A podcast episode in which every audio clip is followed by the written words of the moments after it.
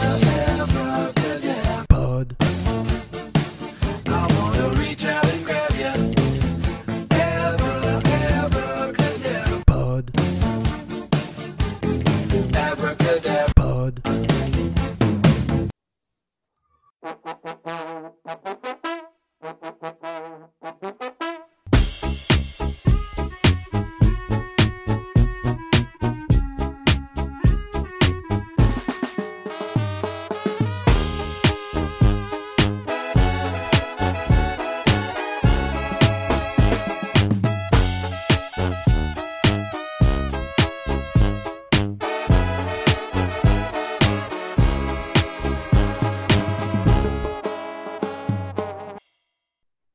Les débuts d'émission sont un petit peu euh, chaotiques à cause de la technique.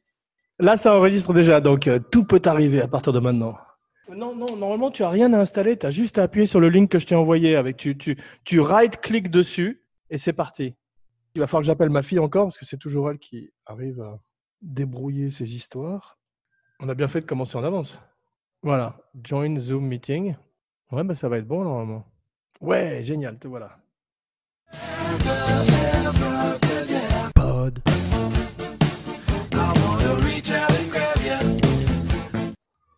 Ah, j'ai pas d'image. Est-ce que tu peux accepter la vidéo aussi? Je crois que je l'ai fait. Ah bon? Parce que là, tu es, dans le noir. Peut-être. Alors, allume la lumière. Moi, je te vois. je te vois pas du tout. Comment je fais là? Attends, je vais voir. Écoute, de toute façon, on va passer euh, en manuel, si j'ose dire. Euh, tu es là? Oui, oui. Ah, parfait. Bon, écoute, j'ai euh, le son, mais j'ai pas de visuel. Activer l'accès à la caméra. Voilà. Et bingo. Ouais, ouais, attends, c'est en train d'apparaître. Là, il y a ton nom qui est apparu déjà à l'image. C'est bien Philippe bon, c'est ça? C'est moi. Est-ce que tu as activé la caméra ou pas? Euh, oui, il ne me l'a pas proposé pour l'instant. Il me dit ac- activer l'accès à la caméra pour Zoom dans sécurité et confidentialité sous Ah. préférence système. Putain. Attends, euh, mais je vais de nouveau demander à ma fille pour voir s'il y a quelque chose. Cecilia, can you help me, please? Thank you. Elle arrive, hein, c'est toujours elle qui sauve la, la partie, mais on va voir si ça va marcher. Sinon, on le fera comme ça, hein, en borgne. J'ai la, la même vision que Minos dans Peur sur la ville. Oui, non, euh, I can hear him, but I cannot see him this Oh, time. see? Alors, vas-y. Well, I cannot do anything. He has to do it. You see? Ok. Vas-y, tell him how to do it. He speaks English. Work your magic. Philippe, you you have something. Did you click stop stop video? No. But Stop vidéo. ca- Est-ce can- did you click start video? can you click start video? And Yes, I did. okay, So that's it. That's the only thing. yes. So, thank you, baby. mhm. Merci, chérie.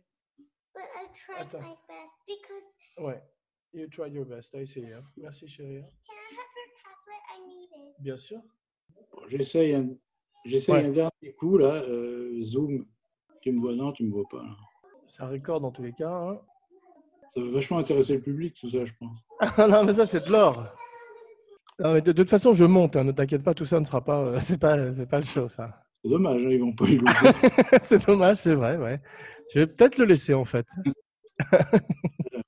Sinon, c'est pas grave. on va- on- comme c'est essentiellement un podcast pour l'instant, euh, on le fait cette fois-ci euh, juste avec le son tu me filmeras muet, tu synchroniseras. et on réglera ça en post, ouais, en post-production. Je peux te faire en, en CGI, en computer? si tu veux.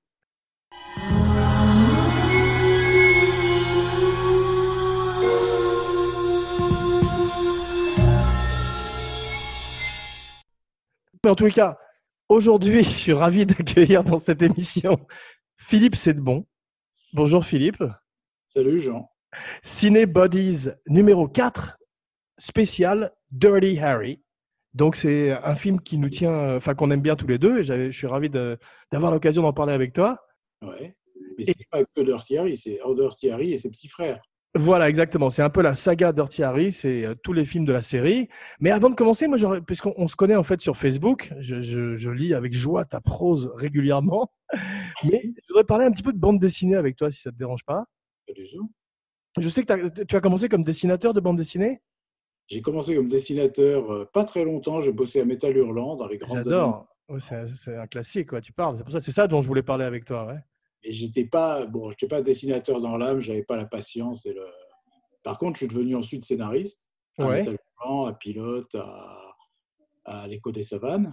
Avec à l'époque de Goscinny, tout ça. euh Non, non, non, bah non, quand même, je suis pas si vieux. Ouais, c'est ça je comprenais pas. Ouais, ça me disait, mais- Donc c'est pilote, c'était c'était après. Pilote, c'était l'époque, euh, comme Guy Vidal. D'accord. Voilà. Ah ouais. Et, et donc tu dessines plus du tout? Non, je aussi, je dessine pour m'amuser, mais, euh, mais je dessine plus. Non, je fais de la photo par contre. Beaucoup. Ouais, ça j'ai vu tes photos qui sont extraordinaires d'ailleurs sur Facebook, effectivement, qui sont très très belles, ouais. Et euh, j'ai pas vu malheureusement Mr Frost, mais mal- parce qu'on c'est très difficile à trouver. Pourquoi est-ce qu'on peut pas le trouver, Mr Frost? Je sais pas, je crois que ça fait partie d'un package du distributeur français qui s'appelait 3A. Ouais. Et j'ai l'impression que la plupart des films de 3A ne sortent pas en DVD ou en HD ou passent très peu à la télé. Je sais pas pourquoi. C'était ton premier long métrage? Dans le deuxième, Euh, Quel était le premier? Ça s'appelait Cross, c'était un. Ah ouais, c'est- ouais. Avec Sardou, c'est ça? Sardou, Roland Giraud, Patrick Beauchot. euh, Ouais. Donc des polars, effectivement, euh, c'est ce qui est assez rare, les films de genre en France, et en particulier Mr Frost, c'est pas un film français, c'est un film en anglais. C'est un film franco-américano-anglais. ouais. Et, les, comme les acteurs parlaient anglais dans le film, Goldblum et euh, Alan Bates, c'est ça, non? Tout le monde parle anglais, ouais. même les Français parlent anglais. D'accord. Et toi, tu as dirigé tout le monde en anglais? Ouais. C'était pas trop dur?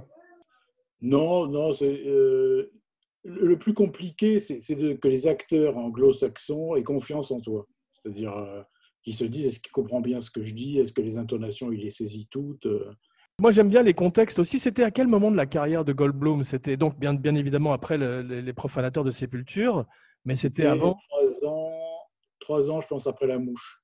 Waouh Donc il était une grosse star. euh, Et, La Mouche, qui est un de ses plus beaux rôles en plus, ouais.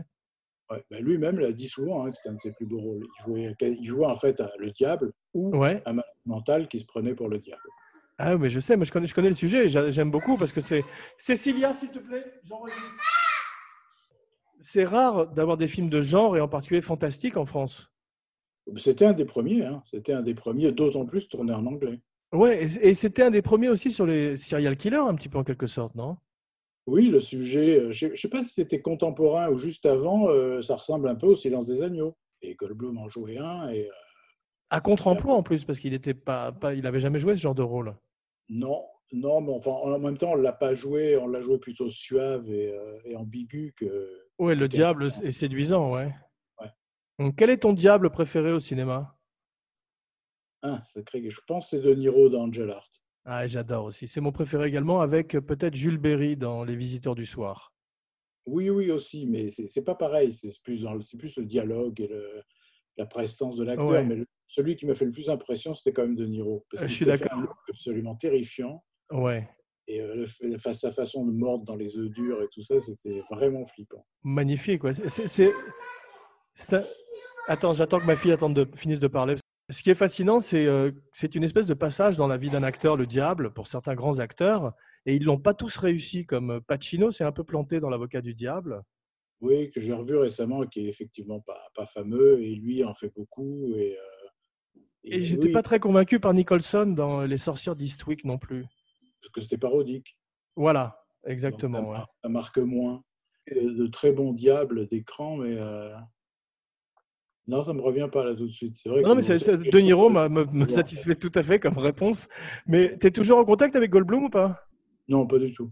Ouais, bah c'est normal. C'est- rare de garder les contacts avec les, les comédiens en général. Mais en plus, euh, il a eu des problèmes parce qu'il est- il a dit des choses il- sur, des, sur des actrices et tout. Il était un petit peu en bordure d'être euh, annulé en Amérique ces jours-ci. Ah bon, je savais pas du tout. Parce que je crois que, c'est- je crois que sa fiancée a genre 45 ans de moins que lui.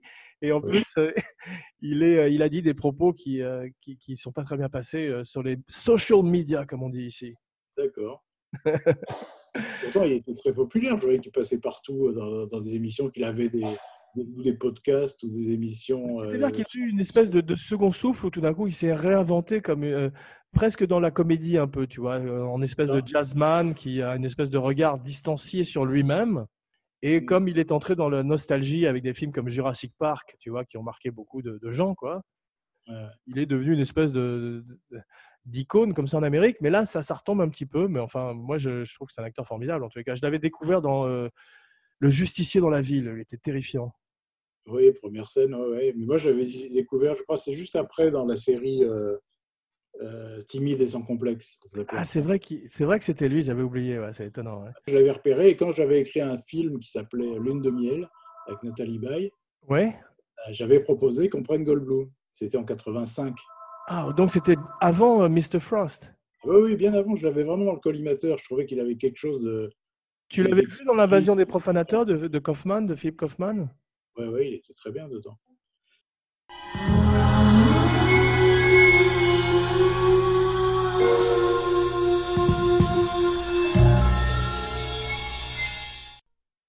Bah écoute, c'est génial. Bah, moi, je, je- tu écris des polars et tu es un grand spécialiste du genre, donc euh, je suis ravi de t'accueillir aujourd'hui pour parler de Dirty Harry, Ouais. serial killer, Clint Eastwood, polar. Et euh, je vais me taire beaucoup donc et te laisser parler. Oui, mais tu peux me relancer, me couper la parole, ça ne me dérange pas. Bah oui, mais j'ai fait un petit peu de travail aussi. J'ai- pas revu les films, mais j'ai revu des- les scènes clés et j'ai euh, étudié un peu le cas sur, sur IMDb, Wikipédia et tout ça. Et c'est vrai que c'est une histoire fascinante, la genèse du film. Et je peux te proposer, si tu veux, de commencer par le commencement. Le film, euh, euh, je crois que d'abord, ça s'est inspiré de l'affaire du Zodiac, Ouais, qui a inspiré ensuite David Fincher des années plus tard. Ça absolument. partait de ça. Et le rôle d'Andy Robinson, qui joue le serial killer sans nom, à part Scorpio, Ouais, euh, est inspiré du Zodiac. Et donc, euh, c'était l'histoire d'un- dans les années 70, en pleine hippie, en plein Vietnam, etc., de, de cet assassin qui s'est mis à tuer des gens au hasard euh, depuis un toit d'immeuble avec un fusil à lunettes et qui tuait en prévenant la, la mairie de San Francisco qu'il y en aurait d'autres. Ah. Et, i- ils ont dit qu'il était inspiré aussi d'un personnage, d'un autre serial killer qui s'appelait Christ ou d'un autre tueur, qui était un type qui avait enterré vivant une jeune femme. euh, Oui. C'est un des épisodes, ce qui est un des épisodes de- du film. En tout cas, je sais pas si je connaissais pas l'histoire de l'autre serial killer. mais- Ouais.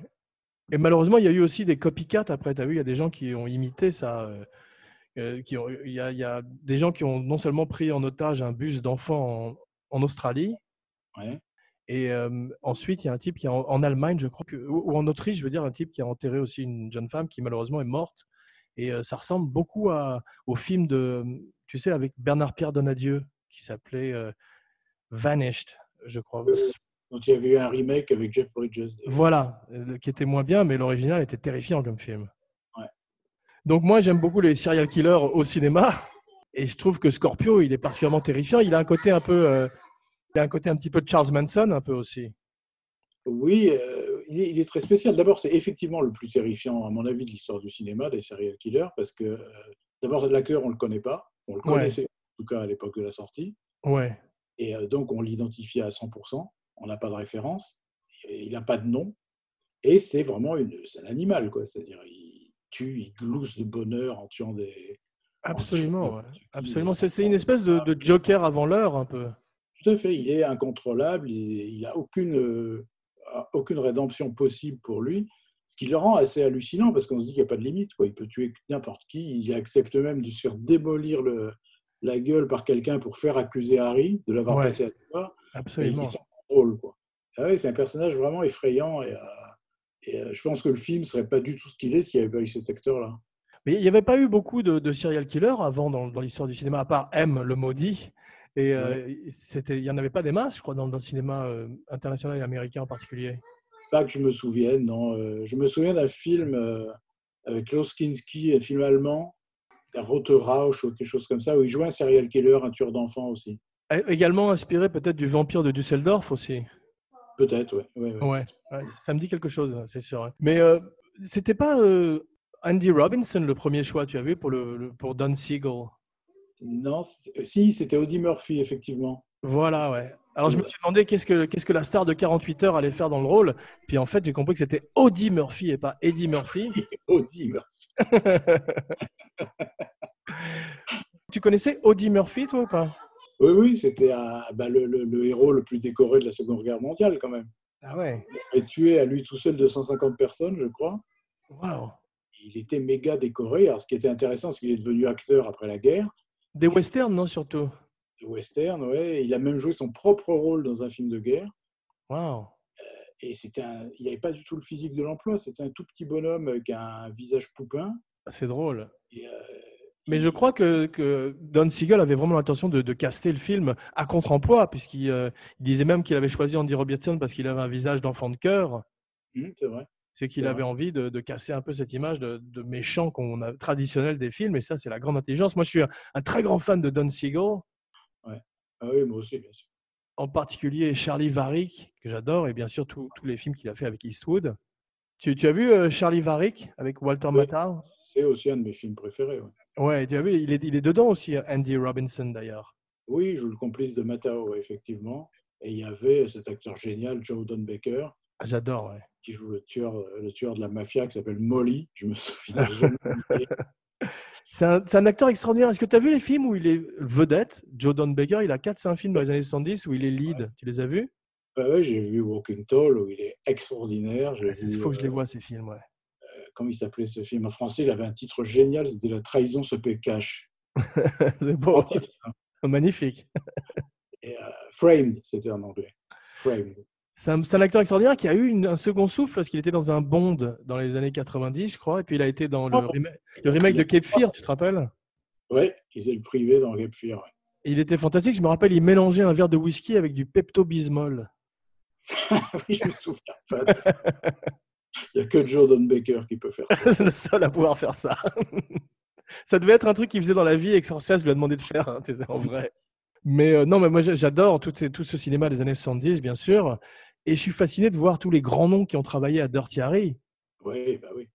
Malik, Milius. Tu peux nous parler un peu de, de John Milius euh, sur le film? Ah, ça, c'est sur euh, Magnum Force. hein. Ah oui, mais Milius, il a, il a pas travaillé sur Dirty Harry? Je crois qu'il avait travaillé sur une version, effectivement, mais euh, je ne sais pas s'il est au générique, je ne suis pas sûr. D'accord. Ouais, parce qu'il il est uncredited, tu as raison, il n'est pas crédité au générique. Pareil pour, euh, par- enfin, pareil pour Malik, qui en fait a eu l'idée de Magnum Force sur Dirty Harry. Ah, d'accord. Ouais, il, a, bien. il a eu l'idée de ces flics qui sont des vigilantes, tu vois, qui font la loi eux-mêmes, qui prennent la loi entre leurs propres mains. Et euh, Don Siegel n'en voulait pas, mais Eastwood s'en est rappelé pour la suite. Mhm. Et c'est d'ailleurs peut-être mon préféré, d'ailleurs, Magnum Force. C'est un film très spécial. Moi, moi, je l'aime bien, mais c'est euh, ce, qui ce que j'aime bien surtout, c'est qu'on sent que Eastwood l'a fait pour se justifier. Ouais, exactement. m'est tellement pris dans la gueule sur le premier, on l'a traité de facho, de, Ouais.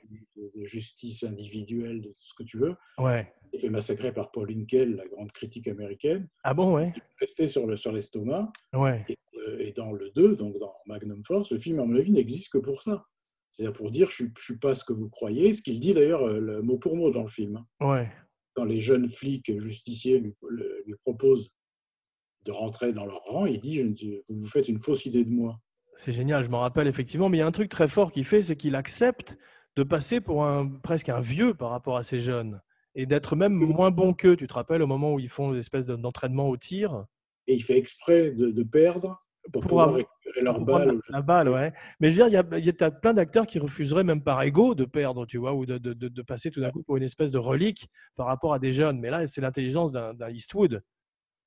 Ouais, bah oui, oui, mais dès, l'inspecteur Harry, d'ailleurs, il n'avait guère que quoi, 41 ans quand il a fait le film. Ouais. Et il joue déjà une espèce de, de, de- ouais, de dinosaure. Il, a- il je me souviens, il avait un costard pas très, complètement démodé, trop court, les pantalons trop courts. le- Génial son look. C'est Glenn Wright, son costumier depuis Rawhide. C'est le type Ouais. qui- de sa série télé qui a toujours designé son look. Et il a dit qu'il voulait s'inspirer de valeurs anciennes de l'Amérique, tu vois.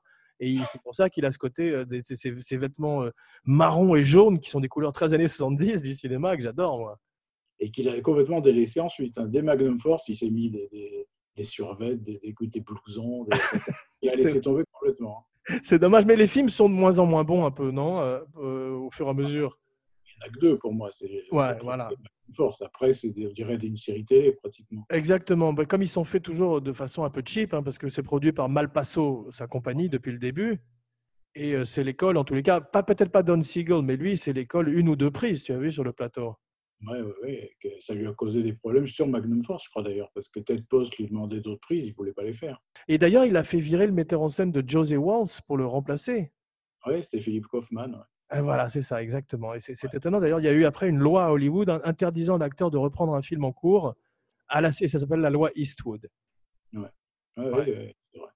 Je crois que c'était, ils avaient un désaccord sur le, le personnage. Je ne sais pas si c'est sur le ton général du film ou uniquement sur le personnage de José Wells. Ah, waouh. Mais le film est un chef-d'œuvre quand même à l'arrivée, donc c'est, c'est- ça fait partie de l'histoire du cinéma. Et, mais c'est vrai que ça doit être difficile de, de tourner comme ça, parce que. Mais en même temps, il a certains de ses films sont magnifiques. hein. Unforgiven, c'est un chef-d'œuvre. C'est son chef-d'œuvre, je pense. Enfin, pour moi, hein, Et là aussi, il n'a pas dû faire plus de 2-3 prises par, par plan. Hein. Je suis moins sûr là pour le coup. Je sais pas pourquoi. Moi, quand- il bâcle un peu, ça se voit. Par exemple, L'homme des hautes plaines, c'est pas un film très soigné. C'est un très bon film, Ouais. mais c'est pas un film très soigné. Il y a- il y a- les décors sont un peu branlants, les acteurs sont pas tous très bons. euh.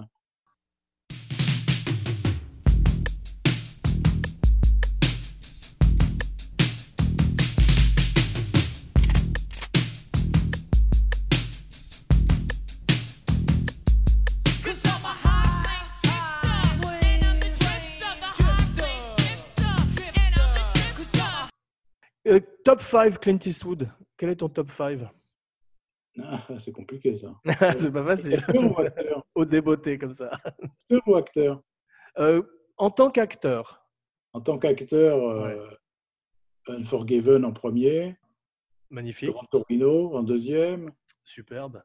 Donc des films déjà de- du crépuscule, c'est beau. J'aime beaucoup Pandeleo et Court. Il Ouais, j'adore.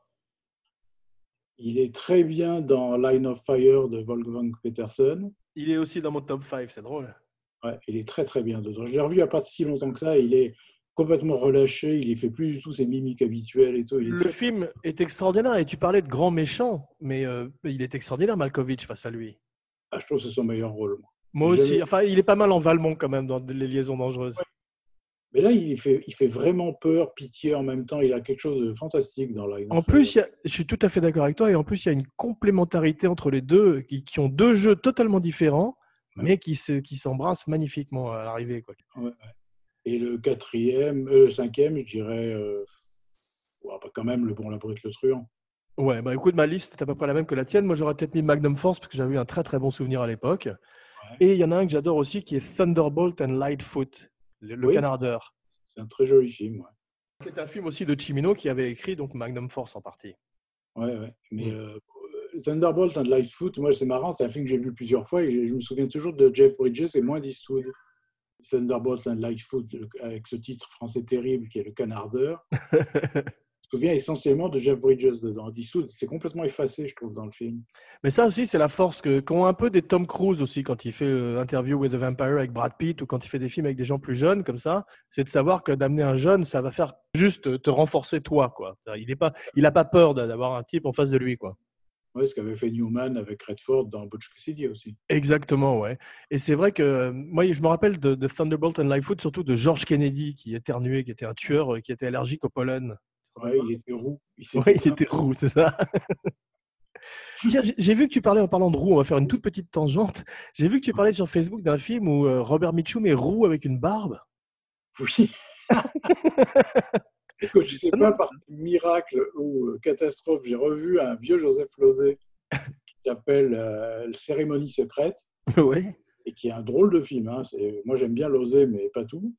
Et là, c'est dans les plutôt pas tout, je le mets celui-là. Mais il, a une- il ressemble à Robert Hu, c'est hallucinant. Ça, il a la barbe de Robert Hue, rousse. Et il a un rôle secondaire de, de- de pervers, de, de- de tripoteur de petites filles. Ça- ça- il a une Écoute, carrière. Ça donne, envie, ça donne envie de le voir presque. Il faut subir les. Il a un petit rôle, donc il faut subir tout le film en même temps. Bah écoute, pour revenir à Dirty Harry, on lui a proposé à Mitchum le rôle, mais il a refusé. Il était très euh, anti-police. Ouais. Beaucoup d'acteurs ont refusé pour la violence et pour le côté euh, facho justement du, du scénario. Théâtral devait le faire. Euh, McQueen, je crois aussi. Ouais. Et ben, après Bullitt, il voulait plus jouer de flic. Et je crois que le plus sérieux, ça a été euh, Sinatra, qui était au bord de le faire. Ouais, c'est fascinant d'ailleurs. C'est une époque où les héros étaient vieux. Parce que Sinatra, il avait. c'était- euh, Dirty Harry était écrit pour un type de plus de 50 ans. hein. D'ailleurs, Eastwood, il joue un peu plus que son âge dans le premier. Ensuite, C'est vrai, ouais. Suivant, mais il joue pas, mais on dirait pas un mec de 40 ans, il joue un mec plutôt de 50. euh, C'est vrai. C'est pas aussi flagrant que Max von Sydow sur L'Exorciste, mais c'est vrai qu'il joue euh, plus vieux que son âge. Ouais. Ah oui, d'ailleurs, il parle de son passé, de sa femme qui est morte dans un accident. Enfin, euh, oui, oui, il joue un vieux et son coéquipier, c'est le frère de Mitchum, d'ailleurs, John Mitchum, c'est ça? John Mitchum, le gros John Mitchum. Qui a fait 3-4 films d'ailleurs, qui est dans 3-4 Dirty Harry. Oui, bah oui, il meurt dans, dans le troisième, je crois. Mais oui, oui, il joue. je- je- il avait un nom italien et, et Eastwood se foutait de sa gueule dans le film en disant Too much linguini parce qu'il était gros. C'est drôle. Mais euh, il y a un acteur qui revient aussi euh, fétiche aussi, qui est Albert Popwell. Tu vois qui c'est? C'est- Alors, ce qui est marrant, je crois qu'il n'est pas dans les cinq, il est dans quatre seulement. Ouais, je sais pas pourquoi il s'est fâché avec Eastwood, non? Non, je crois pas, je sais pas. Mais en tout cas, il apparaît dans des rôles différents, c'est ça qui est marrant. Oui, il fait le. Je me rappelle qu'il faisait le macro dans Magnum Force. C'est ça, exactement. Il jouait le type qui est par terre euh, dans le premier. Ah ouais, Do You Feel Lucky Punk, c'est lui?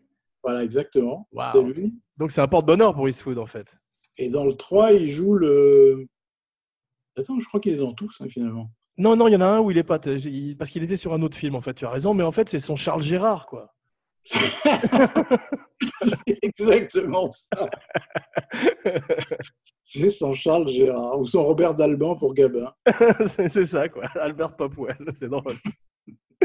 Mais Sudden Impact, qui est le troisième, a, deux, parce qu'il y a beaucoup de one-liners, il y a beaucoup de phrases euh, de répliques cultes dans le film, et c'est le troisième qui est assez mauvais, qui s'appelle Sudden Impact, a deux répliques cultes dans la même scène. Tu te rappelles? Euh, le troisième, non, le quatrième, c'est Sudden Impact. Ah, c'est le quatrième, c'est celui où il dit euh, Make my day et Smith, Wesson and I. Tu te rappelles? Ouais. Ouais, ouais. Ben, Il Ça, était très mauvais. Et The Enforcer était pas terrible, parce que le méchant était ridicule aussi. Ah oui, c'est le pire. Euh, The Enforcer, c'est le pire. On dirait un épisode des rues de San Francisco. ou- Ouais. Mais t'as vu, ils ont toujours voulu un petit peu comme faisait Bond, d'ailleurs, coller à l'actualité en termes de méchants, tu vois. Et là, c'était la symbionise, euh, l'armée symbionise, et c'était plus euh, Manson aussi, c'était l'esprit ça. Mais le, le méchant était tellement ridicule que, euh, comme Oui, disait Hitchcock, meilleur est le méchant, meilleur est le film. Mais là, c'était raté. Hein. Oui, complètement. Mais c'est très mauvais le film. C'est juste qu'il y avait une bonne relation avec Tyne Daly qui jouait sa coéquipière qui était. Ouais. euh, qui lui faisait dire des choses euh, contre le féminisme, mais en même temps s'apercevait que c'était pas si simple que ça. Ils aimaient bien quand même les femmes. Enfin, il y avait quelque chose d'intéressant dans le discours, enfin de nuancé en tout cas dans le discours. Bah, Il y a toujours une ambiguïté. D'ailleurs, c'est c'est l'année où les flics sont devenus ambigus, puisque tu as la même année, tu as Popeye euh, que dans French Connection aussi. Oui, c'est vrai. Donc c'est tout d'un coup une autre couleur euh, à la- au film policier. Et Eastwood est très ambigu comme Popeye, justement. C'est ça qui est intéressant. Mais Eastwood, moi je trouve la différence entre les deux, c'est que Eastwood est, holly- est hollywoodisé quand même. C'est-à-dire c'est un beau mec, euh, il est, Ouais, il est coiffé, belle C'est vrai. gueule. C'est l'ancien Hollywood, c'est absolument. ouais. Ken Hackman, c'est vraiment Monsieur Tout le Monde. C'est c'est ça qui le rend si génial dans, dans French Connection. Ah Ouais, ça fait partie de la, de la- de la naissance effectivement des anti-héros comme Pacino ou Hoffman qui arrivaient tout d'un coup sur le devant de la scène. Ouais, qui est... Pour cet âge d'or du cinéma que, que- que sont les années 70. Ouais. Ah oui, c'est vrai, quand on calcule, on voit le nombre de chefs-d'œuvre qu'il y a eu à partir de 1968 Ouais. Jusqu'à quoi, 75, quoi, à peu près. Tu regardes la ligne des, tu regardes le- le- les Oscars pour 1975, tu as Vol au-dessus de coucou, Barry Lyndon, un après-midi de chien, c'est hallucinant. quoi. Nashville, tu vois, c'est fou. C'est phénoménal. hein. C'est un véritable âge d'or. Et le, le film est un énorme succès d'Orty Harry à l'époque, tu as vu? Oui, oui, oui. C'était c'était d'ailleurs, le, si je ne m'abuse, le premier énorme succès d'Eastwood. C'est ce qu'il a mis sur la carte en Amérique, mais il était déjà une star en Europe avec les Western Spaghetti, non? Ils étaient sortis tardivement aux États-Unis, je crois que c'était en 67, les, les Sergio Leone. Ah, c'est ça. Et euh, ensuite, il y a eu le, le premier Seagull qui était un, un shérif à New York, Ouais, que j'aime beaucoup d'ailleurs. ouais, où il y avait les prémices de Dirty Harry quand même. Ouais, c'est vrai, c'est intéressant. Coogan's Bluff, tu as raison, ouais. Ouais, c'était un peu comme si ouais, c'était un film charnière entre euh, le cowboy de Léon et le et Dirty Harry. Absolument, tu as tout à fait raison. Il y a un truc que j'aime bien dans Un shérif à New York, c'est euh, dans les années 70, il y a souvent une scène en boîte de nuit Oui, où tout le monde est sous acide. T'as vu? Ouais, et d'ailleurs, ce, c'est pour le fan que je suis, hein, Ouais. d'Eastwood, on voit une image de Tarantula. Ah bon? Quentin Tarantula? Où Eastwood jouait. Vas-y, pardon. Non, je dis, on voit une image de Tarantula et c'est un film où Eastwood jouait quand il était jeune. Je sais, il faisait le pilote qui tue l'araignée à la fin, c'est ça? Exactement. Et on voit, on le voit pas lui dans l'extrait, mais on voit l'énorme araignée. Ah ouais, c'est fantastique, c'est drôle. Ça ne savais pas dit. Mais on voit une scène, c'est drôle parce que il- tu sais, dans Dirty Harry, c'est lui qui a mis en scène la scène où il est avec le type qui va sauter dans le vide, Eastwood. Ouais, ouais. Et en fait, il y a une scène où quand il est sur la table de billard, je crois dans Coogan's Bluff, il y a des images où il a la caméra à l'épaule. C'est lui qui tient la caméra. Ah oui. Ouais, donc Seagull elle avait déjà filé la caméra. C'est drôle. Ah oui, je crois qu'Eastwood racontait dans je ne sais plus quelle euh, interview que dès White, il voulait tenir la caméra dans certaines scènes, on lui a toujours refusé. Ah, waouh. Dans, dans Rawhide déjà? Ah oui, il demandait euh, pour des petites choses. Il voulait pas réaliser, mais il disait est-ce que je peux tenir la... pendant que je suis à cheval, je ferai des plans du bétail, etc. Il disait non. C'est drôle. Il avait un goût déjà pour la technique, c'est étonnant. Hit 'em up! Move 'em out! Keep rolling, rolling, rolling, though the streams are swollen. Keep them doggies rolling, right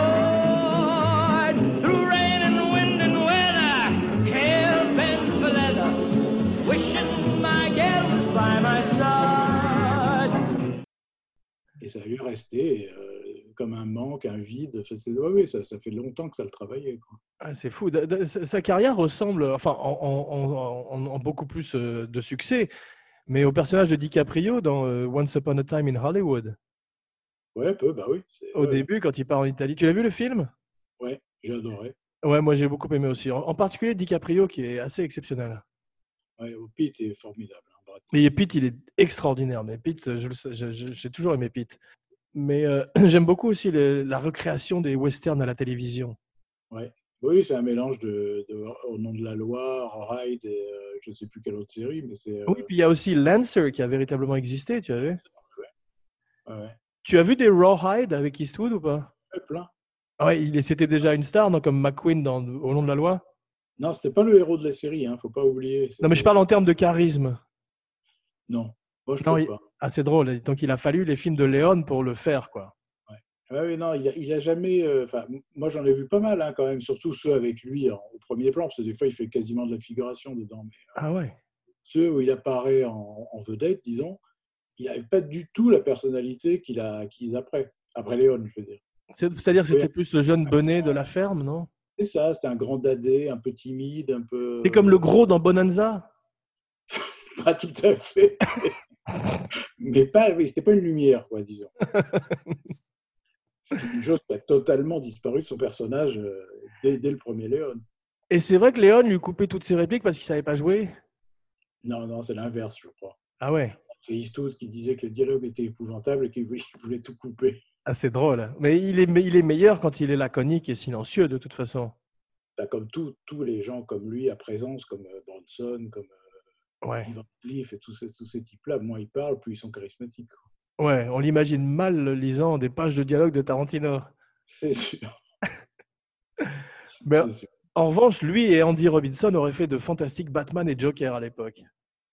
Ouais, c'est vrai. Mais de toute façon, Eastwood, à l'époque, aurait pu faire plein de rôles de, de- de super-héros. hein. Il avait un physique, il avait une voix, une gueule. enfin, Mais c'est drôle parce que euh, y, a un- y a un cartoon, je ne sais pas si tu regardes des cartoons de temps en temps, qui est sorti il y a quelques années, qui s'appelait Batman Beyond, je crois, qui était l'histoire d'un vieux. C'était Unforgiven avec Batman, qui prenait un jeune type sous son, sous son aile, entre guillemets, de chauve-souris, et qui le, et qui le formait. Et euh, tout le monde disait que Eastwood allait faire le rôle du vieux Batman. Ah oui, je croyais que c'est Frank, le truc de Frank Miller aussi. Il Et il y avait aussi, bien sûr, il devait faire à une époque de Dark Knight euh, Returns, Ouais, il aurait ça s'est jamais matérialisé. Ouais. Mais c'est beaucoup cantonné Eastwood dans, dans le même genre de film en tant qu'acteur. Ouais, mais il a, il il tracé sa voie, hein, effectivement. ouais. À part Honky Tonk Man et deux ou trois comme ça, où bon, il est vraiment sorti de ses rails, il l'a pas souvent fait. hein. Ouais, mais là- là, il est très politisé ces, ces- ces derniers temps dans ses films. J'ai un peu lâché à Grand Torino. Il paraît que le dernier était bien, tu l'as vu, Richard Jewell, je crois que ça s'appelle. Non, non, j'ai arrêté moi à, à Invictus. Ah oui, tu, es- comme la cigarette, c'est une question de volonté. Voilà. C'est comme Woody Allen, il y, a y un moment où on arrête aussi. Ah non, moi j'ai jamais arrêté Woody bizarrement. Ah bon, moi j'ai un peu arrêté parce qu'il y en avait trop à un moment, je- j'en pouvais Je plus. m'énervais souvent, mais j'ai jamais arrêté. Ouais, enfin je suis un fan de toute façon. Euh, À l'origine, c'était un script écrit par un couple, Dirty Harry. Ouais. C'était Harry euh, Julian Fink et sa femme Rita, que tu connais Ouais. peut-être. Non. Non, non, je déconne. Il n'y a aucune raison que tu la connaisses. Et euh, c'était, ça se passait à New York, à l'époque où c'était pour Sinatra. Ouais.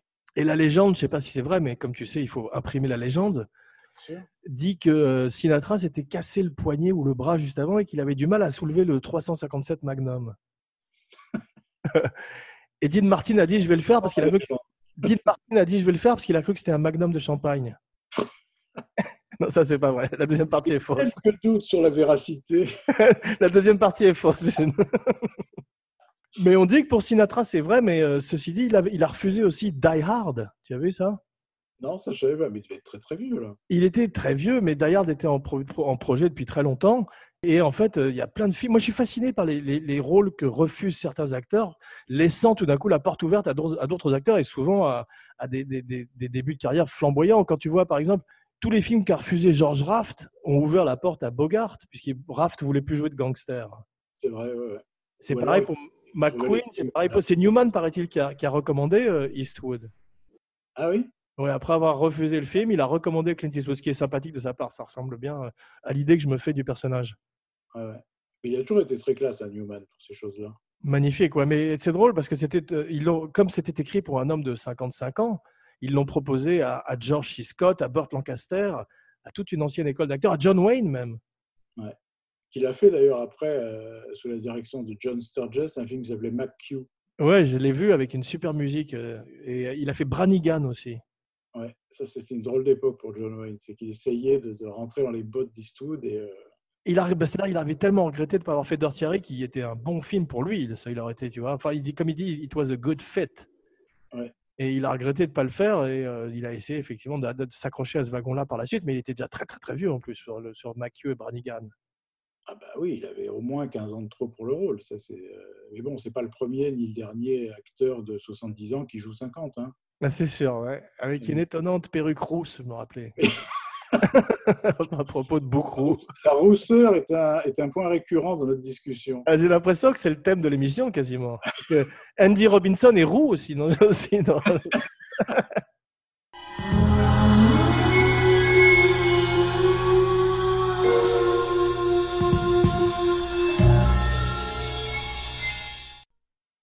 Nous avons stigmatisé la population des roux. C'est un- c'est une très très grosse partie de, de l'audi- de l'audience de cette émission, donc il faut faire attention quand même. Hein. T'as vu euh, Sidney Pollack et Irving Kirchner étaient attachés au film? Ouais. et quand Ah, ça devait être avec Lancaster, j'imagine. voilà Pollack c'était probablement et Kirchner c'était aussi avec Sinatra. Oui. Et quand Sinatra Ils euh, ont c'est- fait un film ensemble. euh, ah bon ouais Inspecteur Harry, ouais. ah comment ça s'appelait ce film de... C'est pas de plein fouet ou quelque chose comme ça avec Faye Dunaway Tu as raison, il y a toute une série de films que je connais pas de Sinatra où il joue un, un, un pré-Dirty Harry, on peut dire. Et il y en a un qui s'appelle The Detective, Ouais, non, ça, il y en a un qui s'appelle The Lady in Cement, la femme avec les pieds dans le ciment. Ouais. Ça, Ils n'ont pas dû le traduire comme ça. Si, mais c'était là. Il y a eu deux films il y a deux... dont les héros étaient Tony Rome, qui était. Voilà, La bravo. femme en ciment, je ne sais plus comment ça s'appelait en français. Voilà. Et Tony Rome est dangereux. Ah, ok, Ça, tu les as vus ces films? Il y a très longtemps, je m'en souviens pas du tout. D'accord. Il y a aussi les films où euh, Newman fait Harper, tu sais, le, le détective. Ça, c'était bien par contre. ouais. Ouais. Mais moi, j'aimerais bien voir ces films avec, euh, avec Sinatra, justement, où il est une espèce de prototype de Dirty Harry. Mais celui dont je te parle, je crois que c'est d'Irving Kirchner, hein, euh, était, était pas bon du tout. C'était tardif, c'était, il était très très âgé, Sinatra. Ok. Je, je- ouais, je crois que c'est plein fouet avec Faye Dunaway qui jouait sa femme mourante qui se levait pas du lit pendant tout le film. C'est- les rôles préférés des acteurs. voilà. Je viens de voir un film qui s'appelle Angel euh, Has Fallen avec euh, Gérard Butler euh, en garde du corps du président et Morgan Freeman passe 1h45 dans le coma. J'adore ce film. J'ai beaucoup aimé parce que j'adore Nick Nolte. Voilà, et moi j'adore Butler qui est vraiment. euh, Ah ouais, mais ce qui est, ce qui est fascinant, c'est qu'il c'est un acteur écossais, comme tu le sais probablement, et il a beaucoup de mal avec l'accent américain et c'est fascinant de le voir. ramé avec son accent. Ah ouais, c'est très drôle. Mais moi, j'aime beaucoup. D'ailleurs, c'est très bien filmé et euh, je, je trouve Nick Nolte toujours euh, fascinant. Ouais, c'est vrai. Bon, après cette petite cette quand on fait le passage du, jeune premier blond des années 80 à ce qu'il est devenu maintenant, c'est hallucinant. c'est fou. il est de- C'est devenu Michel Simon après avoir fait un remake de Baudu. Il est devenu. euh, Là, il est passé de Robert Redford à Michel Simon. c'est c'est- quel parcours. hein. Mais euh, il, est, il, est, il est étonnant. Et en interview, euh, regarde, va sur YouTube pour regarder l'interview qu'il fait pour Angel Has Fallen. Parce qu'il dit du bien du metteur en scène. Et Ouais. il, est très intéressant. Et il y a un autre truc sur YouTube où il parle aussi de Ryan O'Neill sur Barry Lyndon. Ouais. Comme quoi Kubrick voulait véritablement que Ryan O'Neill se coupe la jambe à la fin. Et c'est à pisser de rire. On va voir. En tous les cas, euh, cette image de, euh, de vigilante et de ce justicier vient après avec Death Wish, avec le justicier dans la ville. C'est son apogée dans les années 70. Euh, ouais, il y a eu Walking Tall dont on parlait tout à l'heure avec Jordan Baker aussi. Ouais. qui était vraiment sur ce thème-là. hein. C'était un shérif, le shérif d'une petite ville qui euh, prenait la justice dans ses mains parce qu'il était en- emmerdé par les politiciens locaux et qui cassait tout avec un gourdin, en gros. Ah ouais, je savais pas. Il faut que je le vois ça. Avec un, avec un gourdin, carrément. Avec un gourdin, parce qu'il n'avait plus le droit de porter une arme. Donc, il se faisait une espèce d'énorme batte de baseball en bois. Ah, c'est drôle. Il cassait les bagnoles, les, les types, il cassait tout. ouais. En plus, Joe Don Baker a la carrure pour ça. Ouais. Ouais, oui, je vois un ancien catcheur dans le film. J'adore. Est-ce que Ah, tu as vu, est-ce que tu as vu dans ce dans ce genre un film qui s'appelle Joe avec Peter Boyle?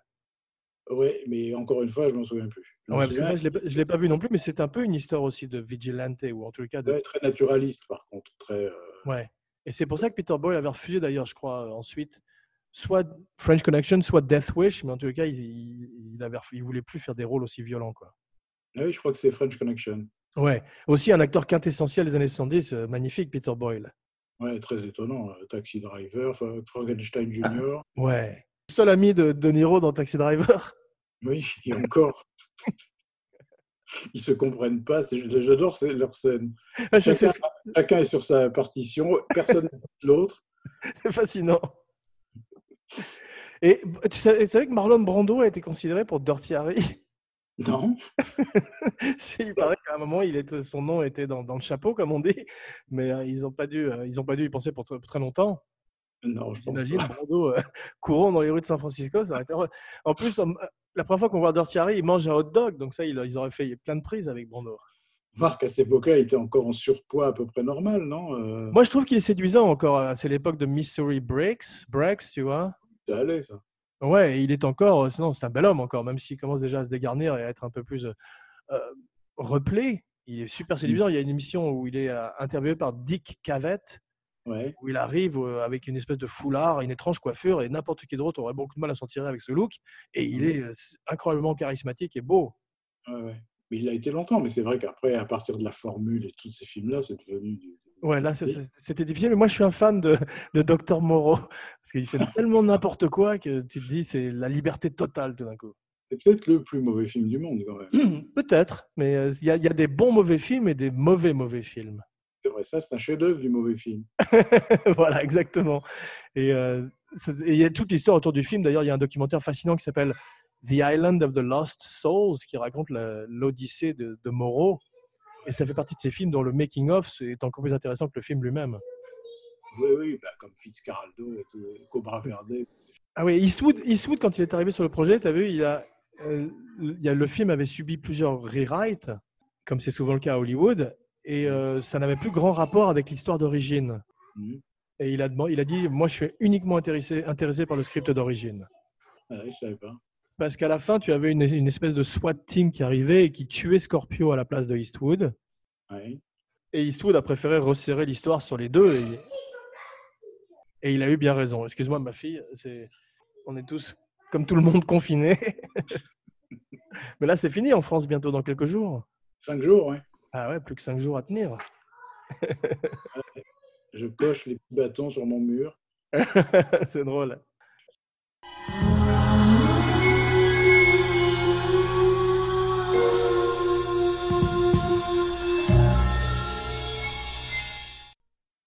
Le type qui a kidnappé quelqu'un euh, à la manière de euh, Scorpio s'appelle Gary Stephen Christ.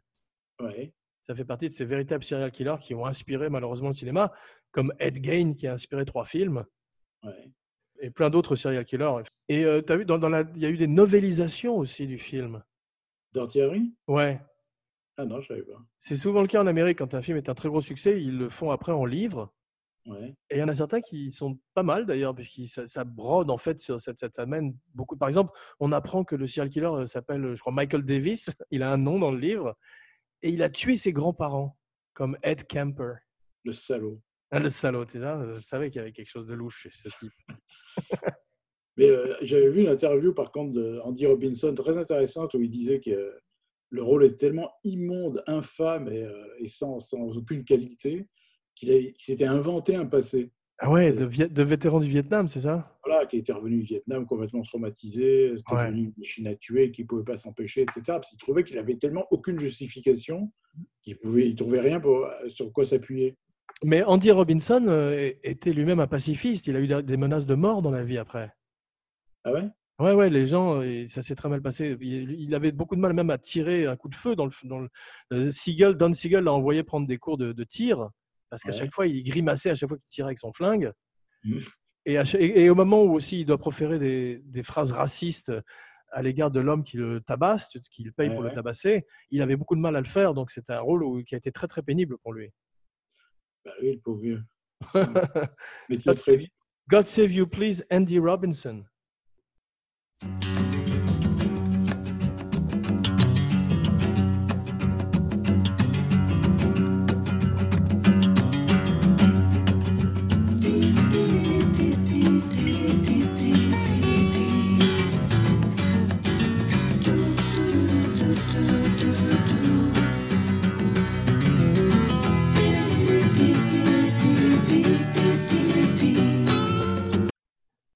Mais euh, moi, je, trouve que ce qu'il fait dans le film est fantastique. Et euh, je l'ai revu après que dans un film qui s'appelle Hellraiser. Oui, je me souviens, ouais. Je, pense qu'il a dû en faire d'autres, hein, des films. Moi, je me souviens pas de lui, en tout cas. Je, je me souviens pas qu'il m'ait marqué. euh, Non, c'est des types qui ont des énormes carrières à la télé aussi. Je pense Mm. qu'après, tu, tu vois, il, faut, il y a tellement de séries ici qu'ils ils ont des carrières très brillantes en, en télévision souvent. C'est vrai. Avec des séries qui viennent pas fatalement en France non plus. Donc, Et puis peut-être c'était euh, l'homme d'un rôle hein, aussi. c'est possible. ouais. Et puis en plus, un rôle qui te marque et qui te colle à la peau, c'est difficile. Après, euh, je sais que toute proportion gardée, Peter Lorre a beaucoup souffert de jouer M. Bah, ça l'a marqué à vie d'ailleurs. hein. Voilà. Sans parler de Norman Bates et. euh, Ouais. Hopkins Ouais. a réussi à, à casser cette image parce qu'il avait déjà une carrière avant. Euh, Widmark, il a su s'en sortir aussi. Il avait débuté avec Kiss of Death, où il est terrifiant. Terrifiant, le Joker, avant l'heure aussi. terrible. Et euh, il, a réussi petit à petit à s'en échapper complètement. C'est devenu un héros euh, blond. euh, Absolument, tu as raison, j'y avais pas pensé, mais voilà une, une conversion remarquable, effectivement. hein. et était parti. d'un- Je crois que c'est un des pires méchants de l'histoire du cinéma dans Kiss of Death. C'est magnifique. Effectivement, c'est quand il pousse cette dame dans l'escalier, cette infirme, c'est ça? Non, comme une hyène. C'était vraiment terrible. Dans Mais c'est- c'est c'est vraiment le Joker. C'est incroyable que ce soit si Ouais. moderne à l'époque, quand même. Ouais, ouais. Et, et là encore, sans aucune euh, possibilité d'humanisation. Enfin, c'était vraiment une bête, quoi. Ah Ouais, mais il y, y en a certains comme ça qui n'ont effectivement aucune rédemption. Quand tu vois Buffalo Bill dans Le Silence des Agneaux, Ouais. c'est des gens, effectivement, euh, parce que Norman Bates, il est presque sympathique. C'est un peu la perversion d'Hitchcock, parce que dans le livre de Bloch, c'est Rod Steiger dans le livre. Ouais, ouais. Et là, il a pris un jeune premier séduisant, donc auquel on s'attache parce qu'il est fragile. Enfin, c'est vrai que, mais quand même, Buffalo Bill aime son caniche, hein, je te rappelle. c'est vrai. It puts the lotion in the basket. Terrifiant ça. Attends, je, je regarde euh, parce que j'ai pris quelques petites notes également et je ne voudrais rien manquer. Ah oui, au départ, dans, dans le script, il y avait écrit Milius, tu as vu? Il se mettait son flingue sur la tempe euh, quand il lui disait Do you feel lucky, punk? Et il tirait, il y avait, euh, avait pas de balle dans le barillet. Ah, tu veux dire au punk, pas à lui. Non, à lui. Et, À lui-même et, et Siegel a dit non, ça c'est trop extrême. C'est-à-dire, il était Oui. plus proche de Riggs, tu vois, dans L'arme fatale. Et c'est drôle, c'est très moderne aussi, ça. Ah, ouais, ouais, ouais, c'est une autre vision du personnage aussi. Ouais, c'est ça, voilà, ça l'emmène ailleurs, ce qu'ils ont fait d'ailleurs très bien avec Riggs et Murtaugh quelques années après. quoi. Ouais, ouais. Et à la fin, tu as vu, euh, East- Eastwood voulait pas jeter son badge. Et il avait raison, puisqu'il est revenu et qu'il n'y a aucune justification dans Magnum Force pour laquelle il est toujours dans les. Bah, C'est la raison pour laquelle il voulait pas le jeter, parce qu'il il avait déjà une suite en, en tête, alors que pas. Ouais. Mais c'est tiré, c'est inspiré de High Noon, de- du train sifflera trois fois, trois fois, très fois. Exactement, ouais, quand Cooper jette son étoile de shérif.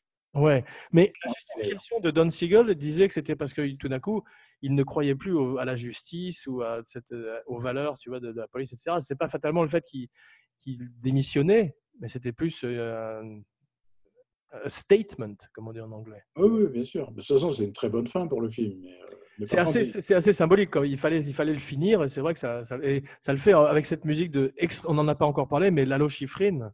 ah, c'est une de ses meilleures. Ah ouais, moi je suis un fanatique de. Schifrin. le début où on voit le, le film, il commence par un plan de, de- de la lunette, enfin de- du fusil à lunettes de Scorpio, Ouais. Que le bout qui est net, tout le reste du plan est flou, et il y a cette musique fantomatique de qui n'a Extraordinaire. rien à voir avec un polar d'ailleurs, c'est une musique de film d'horreur. Et tu sais comment il l'a vendu à Don Siegel? Non Il lui a dit que les voix des, la voix de la- des femmes, c'était les voix dans la tête de Scorpio.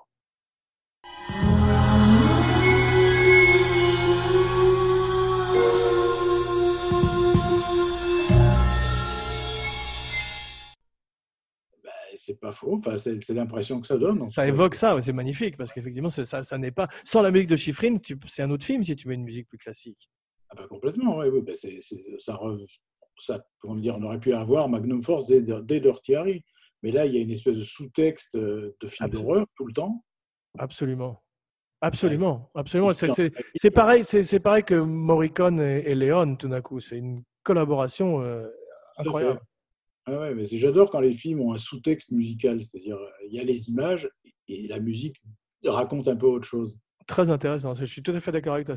Et, c'est tout à fait le cas là. Et c'est c'est un des papes, c'est un des pères de l'acid jazz. En fait, Lalo Schifrin, je crois que c'est un, un auteur, un artiste qui vient de, qui est argentin et arménien, je crois.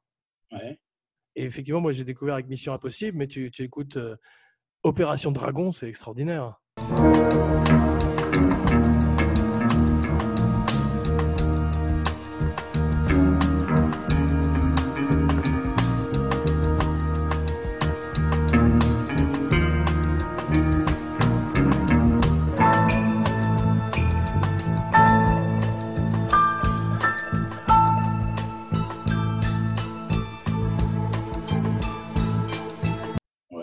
Toujours vivant, je crois. hein. Ah ouais, oui, c'est possible parce qu'il fait toujours des concerts, mais c'est un des, Ouais. un des grands, grands, grands, effectivement, de, grand jazzman aussi, je crois. Ouais, ouais, mais c'est un, immense musicien de film, hein, de toute façon. c'est- Et il a amené cette guitare wah-wah aussi, je trouve, dans le polar, qui est extraordinaire, qu'on a vu beaucoup euh, dans, dans la Black Exploitation. Ouais. Mais c'est vrai que les, les, les bandes son euh, sont souvent, dans la Black Exploitation, en tout cas, les bandes son sont souvent supérieures au film. tou- Toujours, pratiquement. ouais, il y en a quelques-uns qui sont pas mal. Foxy Brown était pas mal. Oui, puis il y avait Pam Grier qui avait, qui avait vraiment un charisme. Exactement. Da- et The Mac aussi, tu l'as vu avec euh, Richard Pryor? Non, j'ai pas vu celui-là. C'est pas mal, avec une très grande bande son de Willie Hutch.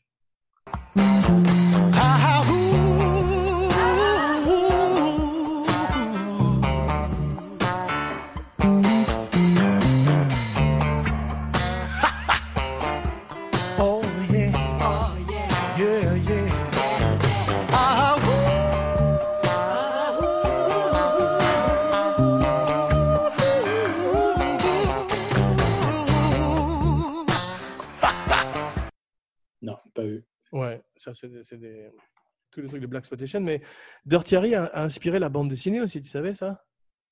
Non. Judge Dredd. Ah oui, effectivement, j'avais lu. Oui, oui, c'est vrai, c'est vrai, c'est vrai. Le personnage de Judge Dredd, que j'aime beaucoup d'ailleurs, c'est vraiment très très bien dessiné. Souvent d'ailleurs par Brian Bolland, que tu connais probablement. Ouais, ouais.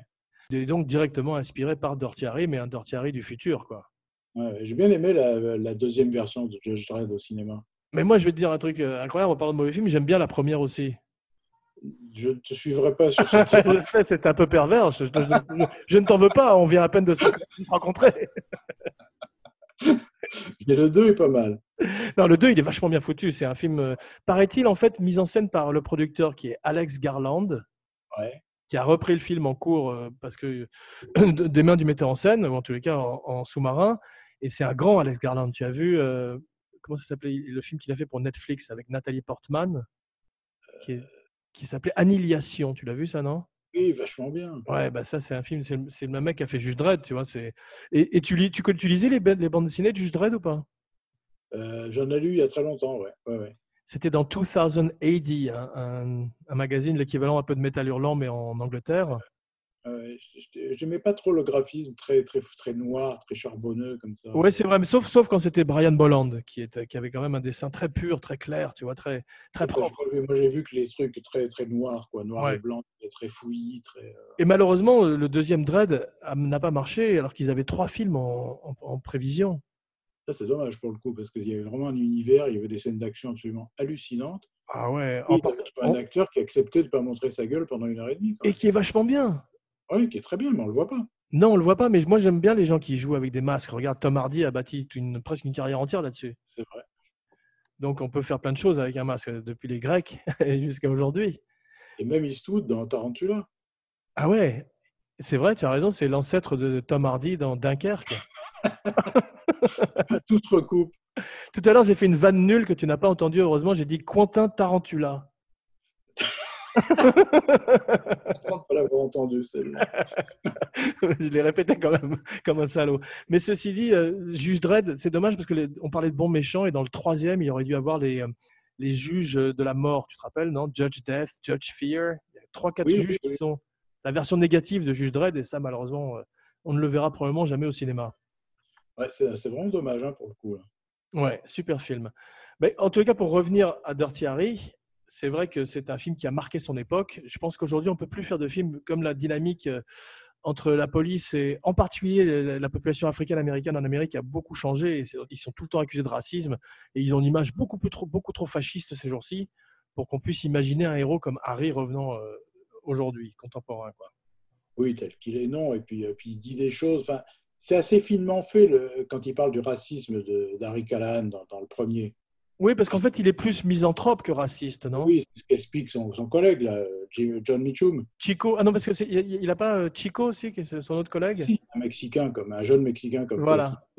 Et lui, à un moment, je crois, le Mexicain lui dit Vous avez quelque chose contre les Mexicains C'est ça. Et, et Mitchum lui répond Il déteste les, les Noirs, les, les Juifs, les, les- les Voilà. Mexicains, les Chinois. Il déteste tout le monde, de toute façon. À propos, de- à propos, il y avait un film comme ça qui est un peu l'ancêtre de tout ça, qui était Freebie and the Bean. Tu te rappelles avec James Caan? Moi, je ne l'ai pas vu. Et Alan Arkin, je crois. Ouais, mais Alan Arkin qui malheureusement joue le rôle d'un Mexicain, donc il a du, de la brou- de noix sur le visage. C'est un Mexicain aussi crédible qu'Eli Walla qui est dans Les Sept Mercenaires. Ou Brando dans Zava- Zapata. Zavata. Mais euh, c'est un- peu l'ancêtre de ça où tu as un flic raciste qui est James Caan. D'ailleurs, ah, c'est pour revenir à Harry, tu as vu que James Caan, il devait faire euh, Scorpio à un moment? Ah non.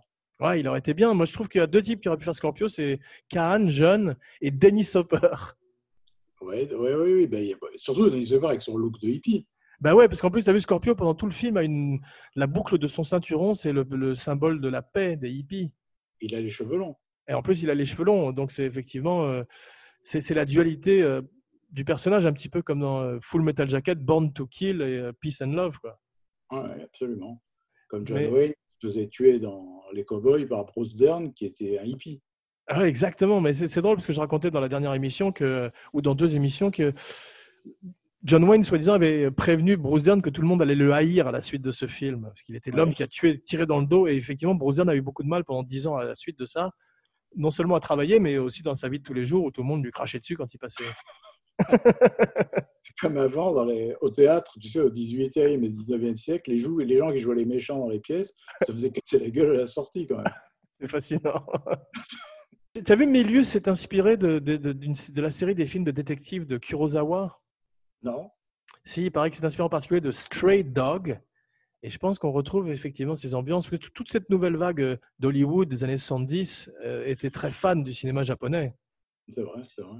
Et effectivement, on retrouve un peu les ambiances qu'on peut trouver chez Kurosawa dans ces films que je connais mal aussi, mais que, j'aimerais bien redécouvrir.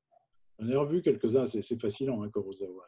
Ouais, c'est, un génie, parce que c'est comme Fritz Lang, c'est des gens qui, sont, qui ont des œuvres énormes en plus. Ah oui, la maîtrise du cadrage, euh, la, Ouais. la modernité. Mais c'est vrai que c'est tout le monde dit ça, la modernité, mais c'est vrai. Quand on voit les sept samouraïs, entre autres, c'est incroyable. Ce qui est fascinant aussi, c'est l'aller-retour entre l'Occident et, et- et ses films à lui, entre les sept mercenaires, les sept samouraïs, Yojimbo, ou même euh, la forteresse euh, cachée, je crois, non, c'est- Ouais, qui, ouais. qui inspire Star Wars aussi, tu vois. Et quand on sait que Kurosawa a toujours dit qu'il s'était inspiré de John Ford. Ouais, voilà, c'est ça, c'est ça, cet aller-retour est Ouais. étonnant quand même. hein. Ah oui, Hmm. J'adore les sept mercenaires d'ailleurs. ça, oui, c'est un film adorable, Les Sept Mercenaires. C'est c'est à la fois mal foutu et, euh, et, et parfait. Il y a un truc parfait dans Les Sept Mercenaires. C'est vrai. Entre la musique, euh, les acteurs, il y a une alchimie. Tout d'un coup, et je trouve que je parlais d'Eli Wallach en me moquant de lui, mais il est extraordinaire dans le film. Ah, il est génial. est Il a une modernité à la Nicholson. Tout à fait, tout à fait. Et, est surtout, il a réussi à quelque chose de, de- de dément. Et je crois même me souvenir que Yul Brynner avait demandé qu'on retourne des scènes avec lui parce qu'il Ah. devenait plus sympathique que lui, c'est extraordinaire. tout en jouant le méchant. C'est fascinant. Il voyait des rushs, il disait on ne peut pas garder ça, il est plus sympathique que moi. Mais c'est vrai, mais d'ailleurs, tu as vu, tous ces Mexicains, tout son gang étaient euh, tous fous de lui, ils l'adoraient. Ouais, ouais, Il il partait avait- tous les matins faire du cheval euh, avec son gang. C'est génial. Et il avait la selle, d'accord. il avait la selle de Marlon Brando dans euh, La Vengeance aux deux visages. Ah oui, Ouais, une selle qui était incrustée de, de, de- de pierres précieuses, je sais pas quoi, et il l'a reprise. quel acteur, Eli Wallach. hein. Ah ouais, vraiment, vraiment très, très, très avant-garde, lui. Très, très fort. D'ailleurs, une longévité exceptionnelle. Oui, mais il était toujours prodigieux, même très âgé. Je l'avais vu dans la suite de Wall Street. Ouais. Une scène, je crois, il est incroyable dedans. Ouais, et puis il avait un gros rôle dans Le Parrain numéro 3, qui est peut-être pas le meilleur film, tu me diras, mais euh, Lui, il est extraordinaire. lui est formidable. Lui est toujours extraordinaire. Ça fait, ça fait partie de ces gens euh, qui sont toujours bons, même dans des films qui sont un peu moins bons autour de lui. Quoi. Oui, oui, et qu'on regarde souvent uniquement pour les revoir, même euh, dans deux, trois scènes. Exactement, ouais.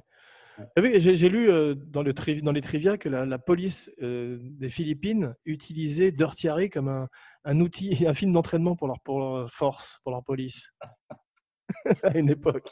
C'est encourageant.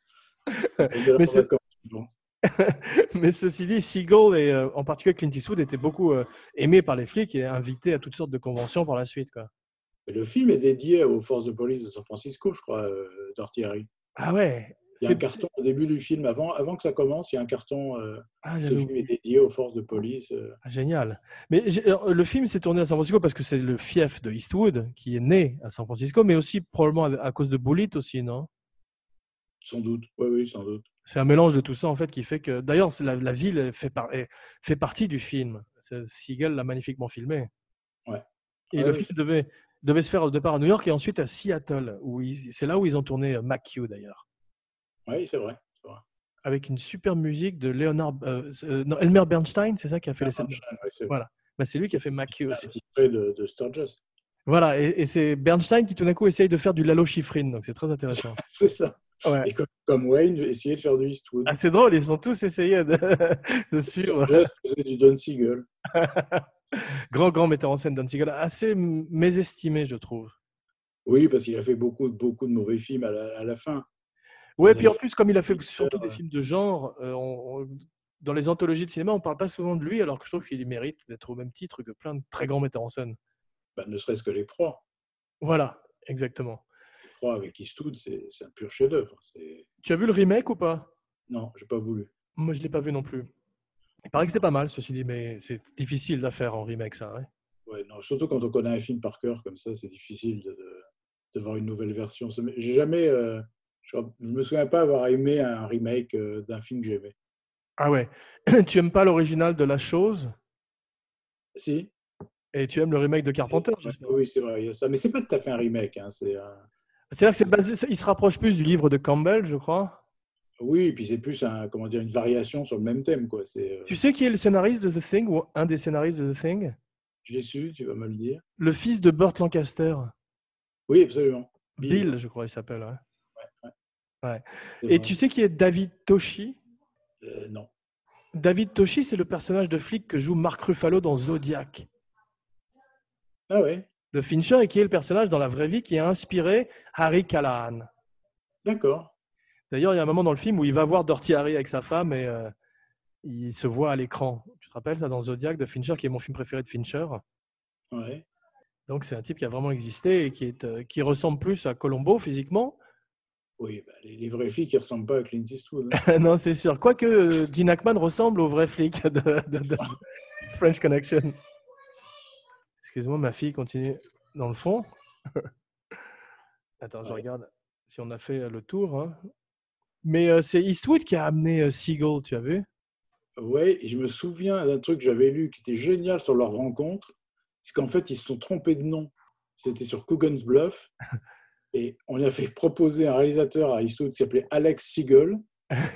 Se- Seagal, c'est comme Steven Seagal, Ouais, ouais. et il avait dit OK.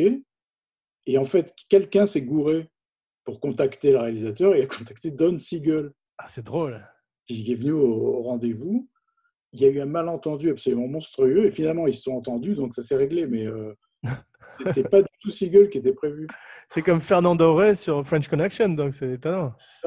C'est ça. Ah, j'adore. Mais euh, ils se sont bien trouvés, puisque Unforgiven, tu as vu, est dédié non seulement à, à Léon, mais à Seagull aussi. Ouais, ouais. Et c'est vrai que c'est. Non, C'est vrai, ils ont fait de très beaux films ensemble. Ils ont fait euh, Le prisonnier d'Alcatraz, non, L'évadé d'Alcatraz. J'adore euh, ce film. Mon film préféré de prison, je crois. Très fort. Et c'est un des meilleurs rôles d'Eastwood aussi. Ouais, je- peut-être même son meilleur, meilleur rôle, tu as raison. Non, son meilleur rôle pour moi. Je, je me suis trompé tout à l'heure. J'ai oublié mon préféré d'Eastwood. Vas-y. Chasseur blanc, cœur noir. Ah ouais, un film qui est moins connu sur la vie de sur John Huston en fait. Houston sur African Queen. Ouais, je l'ai pas revu depuis longtemps, mais je me rappelle qu'il était étonnant ouais, dedans. Ouais. Et là, il jouait vraiment, il imitait John Huston de manière incroyable. Les maniérismes, les les gestes, les, la voix. Mais tu as raison, mais tu, tu parlais de ces acteurs qui ont justement énormément de présence, mais je trouve qu'ils sont euh, un peu mésestimés, comme John Wayne a une, plus grande euh, range qu'on Oui, c'est vrai. traite, tu vois. C'est vrai. Il a, il a m'a il a- surpris là-dedans parce que je parce que je m'attendais pas à ce qu'il sache imiter euh, John Huston. Quoi. C'est, Ah, c'est fou, ça c'est un vrai travail d'acteur. Tout d'un coup, il ne joue, il joue plus lui-même, mais il joue un vrai personnage. Et d'ailleurs, c'est à mon avis son meilleur travail parce que même sa démarche était changée euh, tout. Il y en a un que j'avais pas vu où il, qui était assez pervers sexuellement, qui était la corde raide, c'est ça, non? Ouais, ouais, ouais, qui, que paraît-il, il aurait réalisé en sous-main. D'accord, mais là aussi, il joue un personnage assez torturé, non? Euh, oui, oui, oui. je l'ai revu aussi il n'y a pas si longtemps. euh, oui, il joue un, flic père de famille qui enquête sur un serial killer, assassin de prostituée. Et à un moment donné, le scénario ne va pas jusqu'au bout, mais euh, il laisse entendre qu'il y a une gémellité entre le flic et le Ah, je crois, je crois qu'il avait des, des, des perversions. Je crois, je crois que c'était un rôle qu'aurait pu jouer Michael Douglas, tu vois. C'est ça, exactement, ouais. Ouais. Ouais, c'est Ouais, ouais. étonnant. Tu sais, Ils ne sont pas allés au bout. Ils sont pas allés au... ah, ils sont pas allés au bout du truc, c'était une autre époque de cinéma aussi, ouais. Et Dirty Harry est le film préféré de la maman de Clint Eastwood. Allô? Allô? Merde, je t'ai perdu. Allô, allô? Bien, je crois que j'ai perdu mon camarade de jeu, Philippe Sedbon. Donc, euh, je termine cette émission en solo, malheureusement. Euh.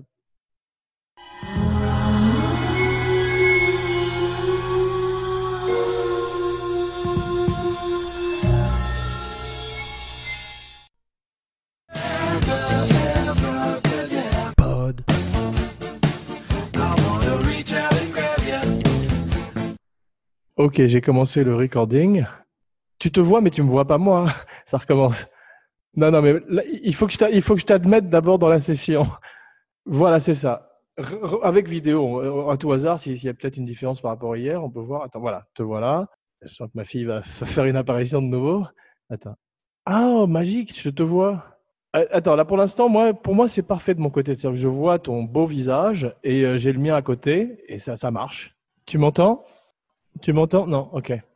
Oui, c'est curieux, il n'y a pas le son aujourd'hui alors qu'on a l'image. Eh ben c'est ça. Vas-y. D'accord. Voilà, c'est bon. Est-ce que tu m'entends? Je t'entends très bien, là. Ok, parfait. OK. Pod.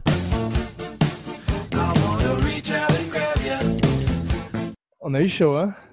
Putain. On devrait ouvrir une boîte d'ordinateur ensemble. Bah, formidable. Hier, donc, on a eu un problème. On a été grossièrement interrompu par l'Internet qui a craché. Je ne sais pas si c'est chez moi, probablement d'ailleurs. Mais euh, te revoilà. J'en suis ravi pour conclure cette émission sur Dirty Harry Et les autres? Et les autres, et tous les Dirty Gary, Dirty Larry, Dirty Mary, tous les enfants.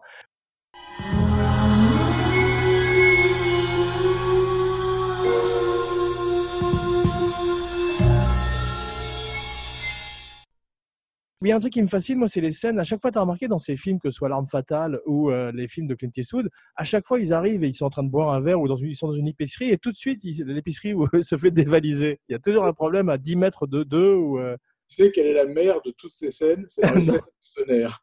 C'est laquelle? Et Steve McQueen qui viennent recruter James Coburn, pile au moment où quelqu'un le défie en duel.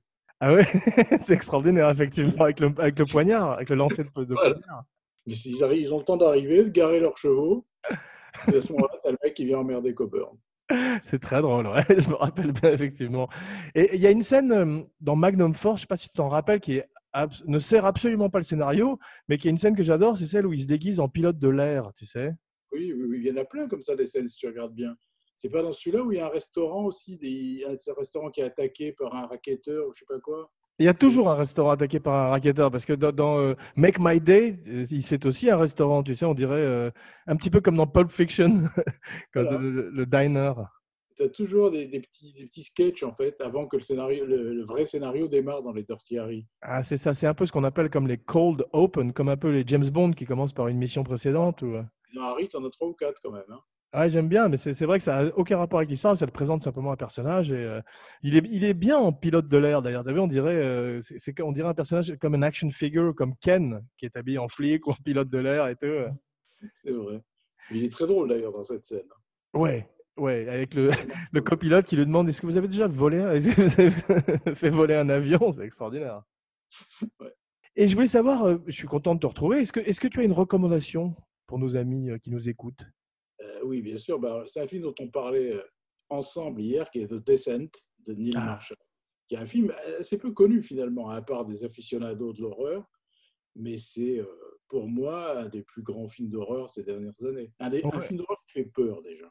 Absolument, c'est sur la ces filles qui partent faire de la spéléologie, c'est ça? C'est ça, il y a un coup de génie dans ce film qui est que, bon, même si tu es claustro déjà pendant la première heure, tu flippes. Ouais, absolument, ça c'est parce que es claustro. c'est super bien filmé en plus, je me rappelle. Qui rampent, qui sont coincés dans des tunnels, qui, à, à cause de leur sac à dos, enfin, c'est complètement stressant. Et dans la deuxième heure, peut-être il y a encore trois quarts d'heure derrière, tu as des créatures, des sous-sols qui apparaissent. Et là, ça devient atroce. quoi. Ah ouais, c'est c'est terrifiant, je me rappelle. Et, euh, je me- y a un moment, je me suis même demandé si c'était pas un figment de l'imagination d'une des spéléologues, ces créatures. Mais en fait, ils te montrent véritablement que ce sont des monstres qui sont là. Et ce sont des êtres humains qui ont, qui ont muté, si je ne m'abuse.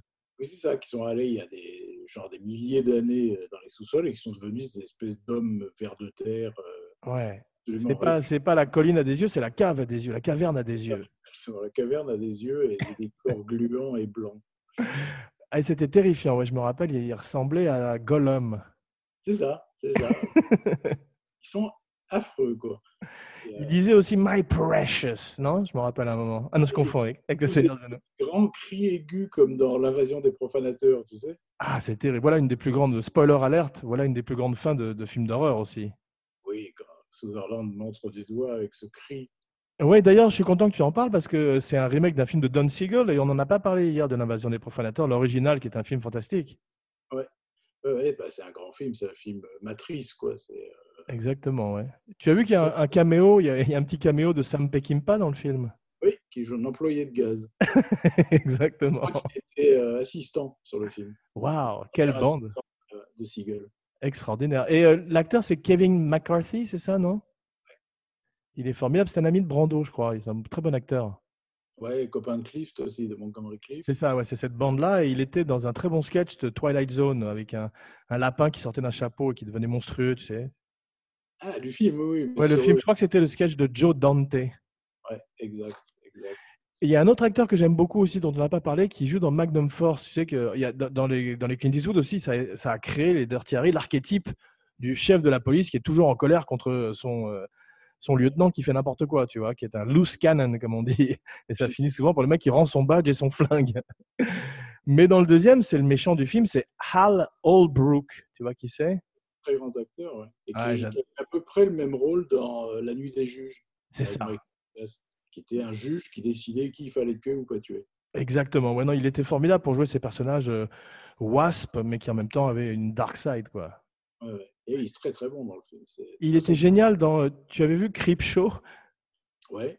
C'est lui qui voulait tuer sa femme, Adrienne Barbeau, avec le monstre dans la caisse, tu te rappelles? Ah, effectivement, effectivement. C'était Hal Holbrook. Ouais. C'est celui-là où il y a les- ils reviennent du couvert d'algues? Non, ça c'est là, ça c'est celui avec Leslie Nielsen, Ah oui, qui est formidable aussi. Et c'était euh, comment il s'appelle le type qui revenait couvert d'algues? C'est un très bon acteur. J'ai oublié son nom. Enfin, c'est le type qui était dans Cheers. Ted Danson, non? Voilà, Ted Danson, exactement. il, était génial, mais j'adore Creepshow. Et le deuxième a même un, un bon sketch avec George Kennedy qui était dans euh, Thunderbolt and Lightfoot. Tu l'avais vu dans le deuxième de Creepshow Non, non. Il faisait le rôle d'un marchand de tabac et, euh, dans une petite ville des États-Unis. Tu sais, dans, devant les, bou- les boutiques de marchands de tabac en Amérique, dans le temps, en tous les cas, dans les années 50, il y avait un chef indien en bois. Oui, je me souviens. Voilà. Et là, tout d'un coup, tu avais des punks qui arrivaient et qui tuaient euh, sa femme et le tuaient lui, et le chef indien les vengeait. Le chef indien en bois revenait à la vie et les vengeait. Je note quelques invraisemblances dans le scénario. C'était euh, un scénario de Stephen King, je crois, parce que le premier Creepshow, c'est pas tiré de son livre, c'est tiré de. C'est un scénario original de King Ouais. Pour un de ses héros qui était Romero, Rome Héros. Ouais. Est-ce que euh, bah, c'est une super recommandation hein. Merci beaucoup euh, d'avoir passé cette petit voyage au pays de Dirty Harry en ma compagnie. hein. C'était euh, formidable. Et je voudrais savoir, il y a une autre, je voudrais instaurer une nouvelle tradition dans l'émission avec toi. Mhm. Je crois que tu es en train d'écrire. Est-ce que tu veux plugger, est-ce que tu veux parler de quelque chose que tu es en train de faire ou promouvoir quelque chose sur lequel tu travailles? Bah écoute, c'est euh, oui, je viens de finir un polar, j'en ai écrit euh, quelques-uns, j'en ai écrit une dizaine, une douzaine, Waouh. des romans policiers. Donc, un nouveau après le dernier qui était Il et moi, c'est ça? Non, le dernier, c'était euh, Si je meurs avant mon réveil. C'est ça, voilà, tu as écrit tellement, tu es le Woody Allen de- du polar. Avec mes scénarios, ouais, ça fait quand même pas mal. Ouais. C'est des bons titres si, si je meurs avant, avant mon réveil. Ouais, c'est... D'après la comptine, if I, if I should die before I wake, I praise the Lord my soul to take. C'est ça. Ouais, j'adore. Bah, et donc, euh, quel, tu as le titre du nouveau ou tu le gardes encore sous, euh, sous Non, le je le coude? garde encore sous le coude, mais par contre, j'ai un autre- truc euh, un peu plus, enfin très différent de ce que je fais d'habitude, qui, qui est en, en mise en page en ce moment. Ouais. qui pas mes mémoires, mais presque. C'est-à-dire Ah, en fait wow. des rencontres avec les gens connus que j'ai côtoyés pendant 30 ans dans ce métier, Génial. cinéma et de télé. Et euh, voilà, donc c'est des rencontres sympas en tout cas, pas les rencontres négatives. Ah bah, c'est fantastique, c'est génial. Ça, tu, euh, tu vas faire par exemple un chapitre Jack Goldblum, un chapitre Delon, un chapitre. euh, C'est en, effectivement en alphabétique. Ah, c'est Un, qu'on appelle ça un abécédaire. Ouais, ouais. Alors des fois c'est des noms de famille, des fois c'est des souvenirs particuliers, des titres. Euh, Tu remontes donc simplement euh, à ta carrière professionnelle, tu pars pas dans l'enfance ou, euh, de- ou tes débuts. Si, parce que des fois, par exemple, euh, moi, une de mes grandes idoles d'auteur, c'est René Goscinny, par exemple. Ah, Tu parles, ouais. C'est pour moi le, le top. Le top. génie, ouais. Et je l'ai rencontré enfant. Moi, c'est-à-dire euh, l'école m'avait amené à, à une- à visiter le- les, les locaux de Dargo Ah, C'est génial. Et je m'étais paumé, c'est-à-dire que je m'étais laissé distancer par la classe et tout d'un coup il y a une porte de bureau qui s'est ouverte, c'était avec Goscinny et Uderzo. C'est une scène de film, donc. Dingue, hein ah oui, je l'ai relaté vraiment et si je m'en souviens, ça m'a jamais dit que je devais avoir quoi, euh, 10 ans, 11 ans. Ah, c'est magique. Ouais. Tu, tu- et le- tu les connaissais à l'époque, tu savais à quoi ils ressemblaient euh? Je savais très bien qui c'était, je lisais Astérix, etc. C'est drôle. Et donc j'étais complètement ébahi. Et le- la prof était revenue me chercher catastrophée. euh, Et elle aussi adorait Goscinny. C'est drôle. euh, Et Goscinny, il dit euh, Lui, c'est la relève. il avait vu, il avait senti quelque chose en toi. C'est drôle, hein Ah, c'est magnifique, ouais, j'adore. Mais moi, j'avais rencontré aussi Uderzo quand j'étais petit parce qu'il était venu chez moi parce que mon père devait écrire un Astérix à une époque. Ouais. Et euh, je crois qu'il faisait une consultation même peut-être. Et il était très sympathique. il, euh, Et Maurice aussi, j'avais rencontré. Rencontré Maurice? Non, je n'ai pas rencontré Maurice. Ouais. Énormément Maurice. J'ai rencontré dans mes idoles de dessinateurs, j'ai rencontré Moebius, Waouh. Drouillet, j'ai rencontré Gottlieb, j'ai rencontré pas mal. Gottlieb, ouais. Et que- comment était Gottlieb? C'était- C'est un souvenir aussi émouvant que je mets dans le bouquin. Donc, Ouais. super exclu. Ah, ouais, génial. Alors, Merci. euh, amusante et touchante. Euh, bon, un jour, j'étais allé proposer des planches à Fluide Glacial Ouais. et j'avais à avoir rendez-vous avec un rédacteur en chef quelconque et le type n'était pas là, mais j'étais super Gottlieb. qui, Lui était là. Il Bill Tog. Hyper sympa, c'est-à-dire c'est au-delà du sympa, il me parlait d'égal à égal. Quoi. Ah, c'est formidable. d'autres dessinateurs de bande dessinée, j'avais euh, quoi, 19 ans, tu vois. C'est drôle. C'est Et beau. il, a regardé mes planches et il m'a dit Ouais, c'est pas au point. euh, La plume, enfin le, le pinceau, ça te va pas. Il faut quelque chose de plus, euh, de plus raide. Il faut une plume. Ah, Quel genre de plume? Il a commencé à me dire Écoute, je vais te la noter, la, la mienne. Puis il fait Non, je vais faire mieux. Et il m'a filé un- une plume à lui. Magnifique. Dis donc, quel beau euh, personnage. Hein Ouais. C'est vraiment, il était. Mais tu l'as toujours? Je l'ai perdu. Ah, dommage. Je l'ai cherché. par- Évidemment, je l'avais utilisé parce que c'était une relique, tu vois. ouais, bien sûr, ouais. Euh, j'ai perdu. Ouais, ça arrive. Mais en tous les cas, c'est une belle histoire et ça fait plaisir de- quand on admire quelqu'un de voir qu'il est bien dans. C'est quelqu'un de bien dans la vie en plus, ouais. Moebius, c'était pareil. Je l'ai croisé à Métal Hurlant et on avait discuté une heure, une heure et demie, passionné comme ça, comme on fait là, tu vois, de. Bah, c'est génial. Ce sont des gens très humbles et qui sont effectivement avant tout des, des artisans, des artistes et qui euh, aiment parler boutique. C'est beaucoup formidable. cinéphiles. Beaucoup cinéphiles, tous. C'est-à-dire Ah ouais. Gottlieb, euh, Moebius, tout ça, c'est des gens extrêmement euh, branchés cinoche. C'est drôle. Bah, tu vois d'ailleurs la parodie de, de- les parodies de Gottlieb, en particulier quand il faisait Orange Mécanique quand il par- parodiait les films de l'époque, c'était très drôle. Comme dans Mad Magazine, d'ailleurs, c'est notre Mad. C'est vrai, le- ça- il avait fait le cercle rouge qui était à mourir de rire. Je sais pas si le rectangle vert. Je me rappelle du, qu'il qu'il se moquait aussi des bandes dessinées. Il s'était moqué de Druyer et du surfeur d'argent aussi. C'était à pleurer de rire.